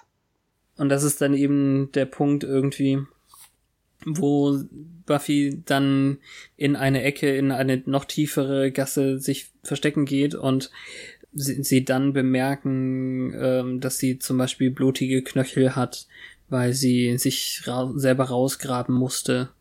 Und ähm, oh, ja, das ist schon fies. Ja. Man kann mit ihr nicht so richtig reden, also immer wenn sie versuchen, versucht haben, sie anzusprechen, ähm, kam jetzt nicht so richtig Antwort. Ähm, als Sender meint, sie wäre zu Hause, kommt einem das nicht so vor, als ob sie das versteht oder gut findet. Und äh, naja, dann sind die Hellions doch in der Gasse und bedrohen ihre Freunde unter anderem ganz, ganz fürchterlich, weil der Razer-Obertyp meint, ähm, meine Jungs wollen die Frauen sehr gerne ähm, beschäftigen, aber einige sind anatomisch so gebaut, dass da Verletzungen passieren. Fürchterlich. Ja. Ich glaube, das haben sie auch relativ gut wegübersetzt dann, aber. Wahrscheinlich. Nicht so schön und ungewohnt, also so heftigen Kram ähm, zu haben. Entweder haben das dann auch die Zensoren, die, die Dingsbums, die Werterichter bei dem Sender noch nicht bemerkt oder sie haben es hier durchgehen lassen, ich weiß es nicht. Vielleicht haben die auch weniger strenge Vorgaben gemacht als die davor. Kann auch sein. Naja, Buffy bekämpft sie dann, denn äh, immerhin sind ja ihre Freunde in Gefahr. Die ähm, Choreografie ist ganz gut, aber in dem Audiokommentar auch wieder hieß es, dass sie eigentlich viel tierhafter und wilder hätte kämpfen sollen, so dass zum Beispiel ähm, Willow in diesem Glauben einfach bestärkt wird, dass sie in der Höllendimension war, weil mhm. ähm, sie ja von Angel auch wissen, dass der sich mehr oder weniger so ähnlich verhalten hat. Also bei dem war es ja nicht anders. Auch ein bisschen scheu und ähm, wild kämpfend. Stimmt. Das ergibt's dann. Hm. Also für mich ergab es auch Sinn, dass äh, Anja, die ihr sagen will, dass sie verlobt sind, jetzt nicht unbedingt äh, zu ihr durchdringt. Ja, das, das, fand ich dann wieder nur, das ist wieder dann ein Punkt zu viel gewesen. Äh, mm warum glaubt Anja, dass das jetzt äh, dafür relevant ist? Meine Güte. Weil sich Anjas Welt um Anja dreht. Ja. Das sind die Punkte, warum ich früher gedacht habe, ich mag Anja nicht. Also ich mag ganz bestimmte Anja-Sachen nicht, aber naja. Ja, ich verstehe schon. Also die Dämonen finden es dann ganz interessant, dass da auch Hexen sind. sich Sender noch als sehr mächtige Männerhexe bezeichnet. Mhm. War auch schön. Also es ist auch wichtig, in dieser ätzenden Szene Humor zu behalten, weil ja, nachdem die die jetzt platt macht, rennt sie halt wieder weg. Und das ist ein Wunder, dass sie sie platt gemacht hat. Oder haben. Ja, also eben, sie war es ja nicht alleine, zum Glück irgendwie. Ähm, bevor sie wieder weitergeht, sehen wir noch, äh, wie Dawn den Buffy-Bot findet. Oder das, was von dem über ist. Ja. Also Spike und Dawn kommen an dem großen Platz an, wo die Hellions gerade waren, sind eben komplett irgendwie auseinander äh. Einige eben in der Gasse haben wir ja gesehen. Aber der Platz ist leer und nur die Teile von, vom Buffy-Bot liegen noch da, also der Torso mit Kopf.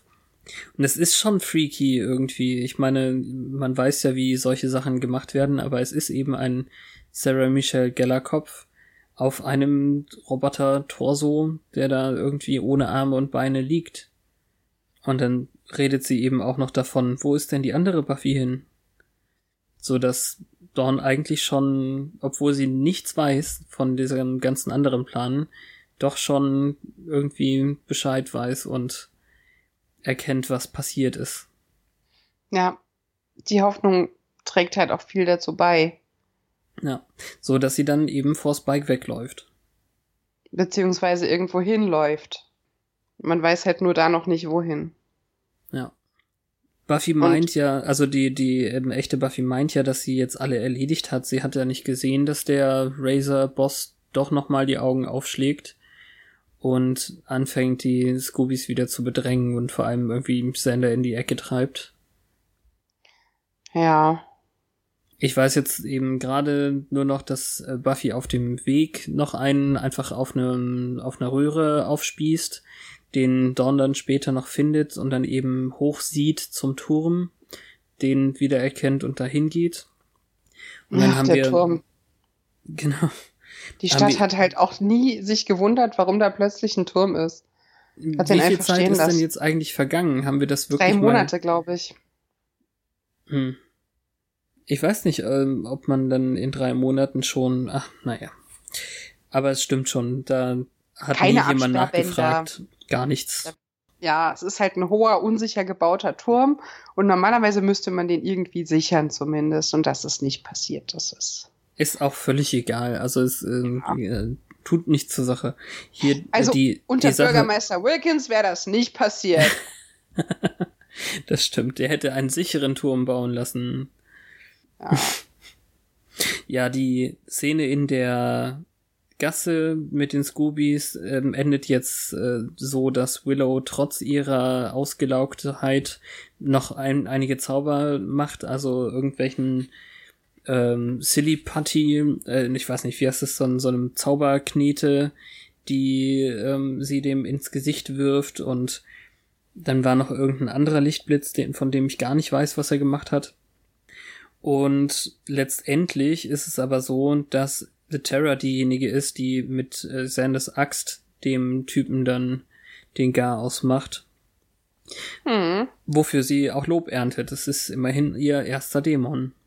Ja, wobei, also dann hat er erst eben halt überlebt mit dem Licht, aber hier mutige Terror in dieser Folge. Ja. Sehr schön. Hm. Ja, und auf dem Turm ist es dann wirklich ein bisschen schwierig. Ähm, erstens zusammenzufassen und zweitens zu sagen, ob das jetzt emotionale Tragweite hat oder nicht. Es sieht in dem verwirrten Zustand, den Buffy so hat, schwer danach aus, als wollte sie sich gerade direkt nochmal runterstürzen. Ja. Dawn hält sie aber auf und wiederholt einiges von dem, was wir gerade erst im Finale gehört haben und äh, fleht sie eigentlich an zu bleiben, zu helfen, sie braucht sie doch. Ähm, was dann einen Ausschlag gibt, ist erst, dass der Turm wackelig wird und Buffy dann tatsächlich bemerkt, dass Dawn in Gefahr ist. Ja. Und mit ihr zusammen dann in einem ja doch okay gemachten Stunt irgendwie an, an einem Seil ähm, die Hälfte des Turms runter schnellt im Endeffekt, also an so einer Seilwinde ähm, hinunter und sie aber dann eben auffangen muss, indem sie im Endeffekt ihren, äh, sie, sie schützt, ähm, also weil doch noch eine ganze Menge Fall über war am Ende des Seils. Das ist wie mit dem Geld am Ende des Monats. Ja. es ist noch so viel Monat über am Ende des Geldes. Ja. Bin der. Ja. Und das letzte, was wir davon dann sehen, ist, wie sie, also wie erstens der Turm einstürzt, was ich jetzt nicht blöd gemacht fand. Ähm, ja, und sie dann logisch vor dem, äh, also ja, nicht nur, dass es passiert, sondern auch wie es passiert. Ich glaube, das ist eine Miniatur gewesen, weil der tatsächliche Turm, den hätte man nicht in ähm, einstürzen lassen können. Mhm. Und sie dann vor dem Zaun zusammengekauert sitzen und Dawn glücklich ist und Buffy laut Gesichtsausdruck so überhaupt nicht. Nee. Und dann Das ist- Fade to Black. Ist, ja, es ist eine sehr bittere Folge eigentlich. Absolut. Also ähm, in Sachen, wie es standgehalten hat, In den Fun-Szenen der Zeit. finde ich alle Tricks, die wir haben, schon ziemlich cool. Ich habe jetzt in dem Kommentar eben einige Sachen noch gelernt, die oder gehört, die ähm, eigentlich auch für das Finale noch interessant waren. Zum Beispiel habe ich das nicht bewusst wahrgenommen, dass tatsächlich der Christoph Beck äh, zurück war für die Musik aus dem Finale. Hm. Also ich bin mir ziemlich sicher, dass ich die Musik ganz fantastisch fand, aber nicht außergewöhnlich ähm, danach geschaut habe, ob das jetzt was anderes war als dieser ähm, Wonka, der andere, der es jetzt übernommen hat. Aber der ist dafür da und auch für eine andere Folge in dieser, also in der äh, sechsten Staffel ist er nochmal wieder da, der Beck. Okay. Und ähm, dieser Turm war eine tatsächliche Ölplattform oder irgendwie, irgendwie so ein Oil Rig, wo sie nur ein bisschen was Unsicheres noch dran gebastelt haben. Mhm. Zumindest einiges. Und dann eben, welche Szenen davon im Studio gedreht waren und welche tatsächlich draußen, das fand ich auch interessant. Also, ich habe das nicht gemerkt, dass Buffys Grab im Studio stand. Nee. Die haben eben echt irgendwie Bäume und Rasen ins Studio gebracht, damit sie das da drehen konnten und es funktioniert ziemlich gut. Das stimmt. Da hatte ich auch gar keine Zweifel dran, dass das ein Außendreh war. Ja. Und äh, ja, ähm, die Verwüstung, die jetzt die Hellions irgendwie anrichten, die hätte größer ausfallen können irgendwie, aber es funktioniert ja trotzdem mit Molotow-Cocktails und ganz viel Glas, was da kaputt geht. Das ist schon ganz gut. Und dem Summers Briefkasten, der einfach so vor sich hin brennt. Ja, Ich weiß leider gar nicht mehr, an welcher Stelle es war, aber mich hat am meisten gepackt, als Buffy fragt, is this hell? mm. ja, genau. Weil das halt ihr, ihren ganzen Habitus zusammengefasst hat in dem Moment.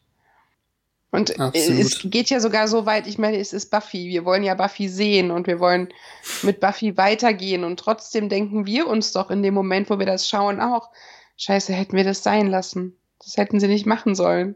Hm. Ja, das funktioniert eben auch zum Großteil wegen der super Schauspielleistung wieder. Ja. Aber auch, auch Dawn. Ja. Also keine Emotion in dem Gesicht dieses Mädchens wirkt irgendwie übertrieben oder unglaubwürdig. Hm. Also es hätten eigentlich zwei Einzelfolgen werden sollen, deswegen ja auch diese ganzen Bargaining Part 1 und Part 2, aber sie hätten, wenn sie es nicht als Pilotfilm zusammengefasst gemacht hätten, einige Sachen nicht so machen dürfen. Also zum Beispiel hätte dann dieser Turm nicht einstürzen können am Ende, weil sie dafür nicht das Budget gehabt hätten oder so. Und das Mm. hätte ich dann eben auch schade gefunden. Also gut genug, dass sie den nochmal nachgebaut haben fürs Studio, damit er eben so wackeln kann und so. Aber Ja. ähm, dann diese Einsturzsache hat mir jetzt einfach für das Ende der letzten Staffel nochmal einen Abschluss gebracht. Ja, auch mit diesen Rückblenden, als sie oben steht und man sieht wieder, wie es war und wie sie die Worte wiederholt. Das, das ist einfach rund. Ja, und äh, du fandest die Hellions jetzt einfach nur fürchterlich oder tatsächlich Oh, ein richtiges Problem mit der Maske? Naja, also ich fand die Maske halt eklig. Äh, Die Variation war da, das, das muss ich ihnen hochhalten. Ja. Also die haben die gleiche Grässlichkeit auf viele verschiedene Arten benutzt mit äh, Gesichtstattoos und diesen komischen Widerhaken und Riemen und Piercings und Ohren. Aber dieser, ach nee, ich weiß, es gibt hier keine schönen Monster oder so, aber dieser ganze, oh, Vergewaltigung, das, was du eben schon erwähnt hast, was wegübersetzt wurde, das war mir auch wirklich, also es war mir nicht zu explizit, es war mir nur zu Sons of Anarchy, ich weiß es nicht. Lange bevor das losging, oder? Ich weiß, ich weiß. Also für mich sind die einfach so barbarisch, der Antrieb, das war mir zu platt. Okay. Es ist natürlich für diese Folge wichtig, dass die Welt in Flammen steht. Wäre da jetzt irgendein harmloserer Ja. Ja. Bösewicht gewesen, hätte es nicht so gut funktioniert. Hätte sich irgendjemand anderer dem Buffy-Bot angenommen und sie hätte den, oder sie hätte den nicht sterben sehen, das wäre alles nicht so rund gewesen. Das passt schon. Nur Hm. ich fand die Viecher halt eklig und ich bin froh, dass die jetzt tot sind. Mm, ja, wahrscheinlich, ne? Die meisten. Ich könnte mir jetzt schon vorstellen, dass da einige davon gekommen sind, aber hat man jetzt auch nicht so explizit gesehen. Die trauen sich dann hoffentlich nicht mehr her.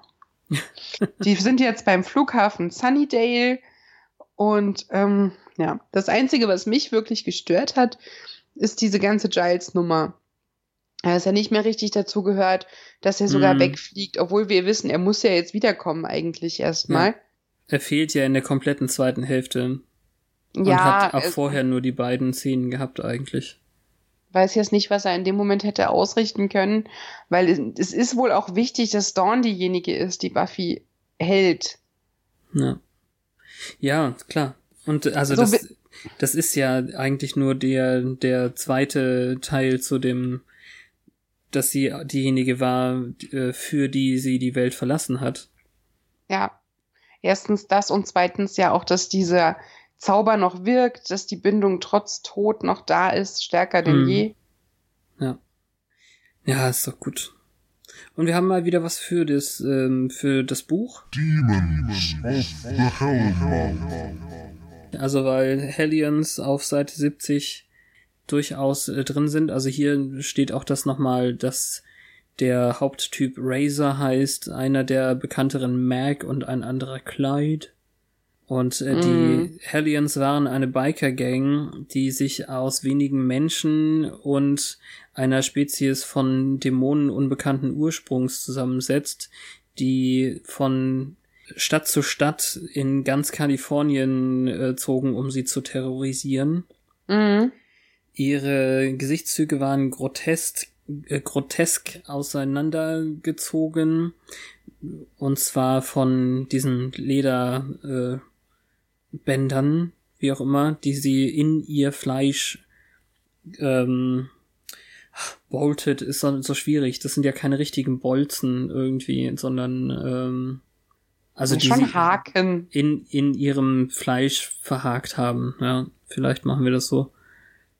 Als sie ähm, davon hörten, dass der Buffy-Bot den die tatsächliche Jägerin ersetzt hatte nach ihrem Tod, kamen sie, um Sunnydale zu überrennen. Die schiere Menge an Schaden und Verwüstung, die sie angerichtet haben, war nicht zu berechnen.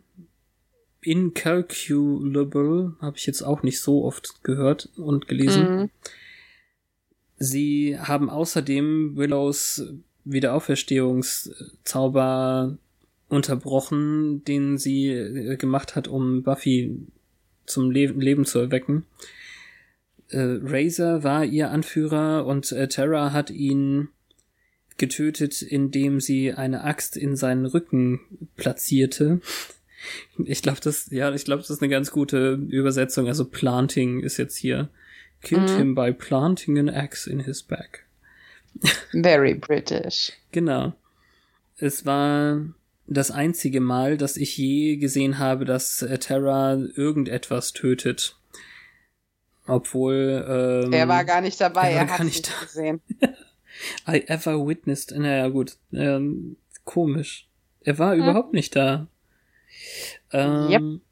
Ja. Obwohl sie die meisten ihrer Bande getötet haben, haben wir keinen Grund dazu anzunehmen, dass die Hellions als Gang tatsächlich aufgehört hat zu existieren. Es mag sogar sein, dass es eine, einen Rachefeldzug gibt, im Sinne von ein Auge für ein Auge. Aber wenn man vorgewarnt ist, dann ist man vorbereitet. So ähnlich. Also forewarned is forearmed. Wofür dann sehr nett ist, dass hier dann eben steht, was besser ist als forearmed, also mit vi- mit vier Armen. Naja. So viel dazu. Das Buch zu schlagen klang toll. Ich mag das auch. Ich lasse das auch meistens drin. Jetzt fehlt uns noch ein Tweet, ein Tweet. Währenddessen auf Twitter. Oh Gott, war das schief. Ja. Ähm, Buffy Bot. Ist der ans Internet angeschlossen? Ja. da waren sogar Smileys im inneren Menü. Oder ein Hellion. Also letztendlich kann es natürlich auch der Vampir sein, der über Twitter fragt, ob noch jemand Hansen-Karten hat. Oder irgendwie Sehr, sowas. sehr schön, ja. Wobei es natürlich äh, schwierig ist, die kann er ja gar nicht abholen. Naja, abends halt. Es kann natürlich auch immer jemand sein, der ähm, die Sachen mit den Hellions äh, kommentiert. Ja, Gewehrmann. Gewehrmann. Wobei es Ja. auch witzig wäre, wenn der Hansen-Vampir sich beschwert, dass die Hansons auf einem Festival am Tag spielen. Stimmt. Das ist auch sehr gut. Er hat ja diese Sonnenallergie. Mhm. Nein, aber ich fände das eben, ähm, das ist natürlich eine gute Gelegenheit, äh, irgendjemanden sagen zu lassen, die brauchen eine ganze Menge Desinfektionsmittel, damit sich das nicht entzündet oder so. Mit den Piercings und anderen Haken. Ja, auch schön. Ja. Von daher alles ganz cool. Danke, Petra. Danke, Fabian. Wir haben es Ja. geschafft unter zwei Stunden. Das ist auch nicht so schlecht. Bei einer Doppelfolge, die letzte ist schon eine Weile her, ein respektables Ergebnis. Und Das dennoch hören wir uns nächste Woche wieder mit einem Gruß aus der Hölle. Oh, verdammt, jetzt äh, bin ich unvorbereitet. Wie heißt sie denn? Afterlife. Okay. Ja. Danke nochmal für die rege Beteiligung, eure Glückwünsche und Beiträge aus der Gala letzte Woche. Wir hoffen, es hat Spaß gemacht zu hören. Zwei Chancen habt ihr ja noch, falls ihr es diesmal nicht geschafft habt. Ganz genau. Aber jetzt ist ja auch eine Weile Zeit, da kann man sich schon mal vorbereiten. So ist es. Nächsten Mittwoch dann, wenn es wieder heißt Once More. Aufs Ohr.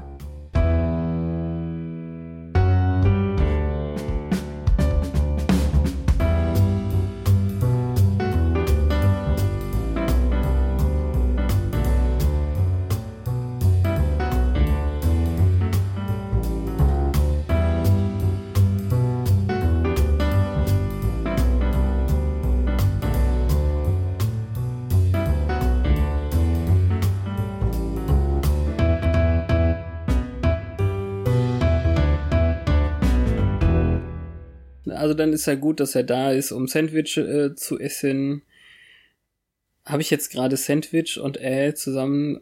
Na, egal. Sandwiche. Ja, ich weiß. Aber es war mehr ein ein Füll-äh, Sandwich-äh. Darf ich noch mal? Entschuldigung. Wir haben Ja. keine Zeit. Do it.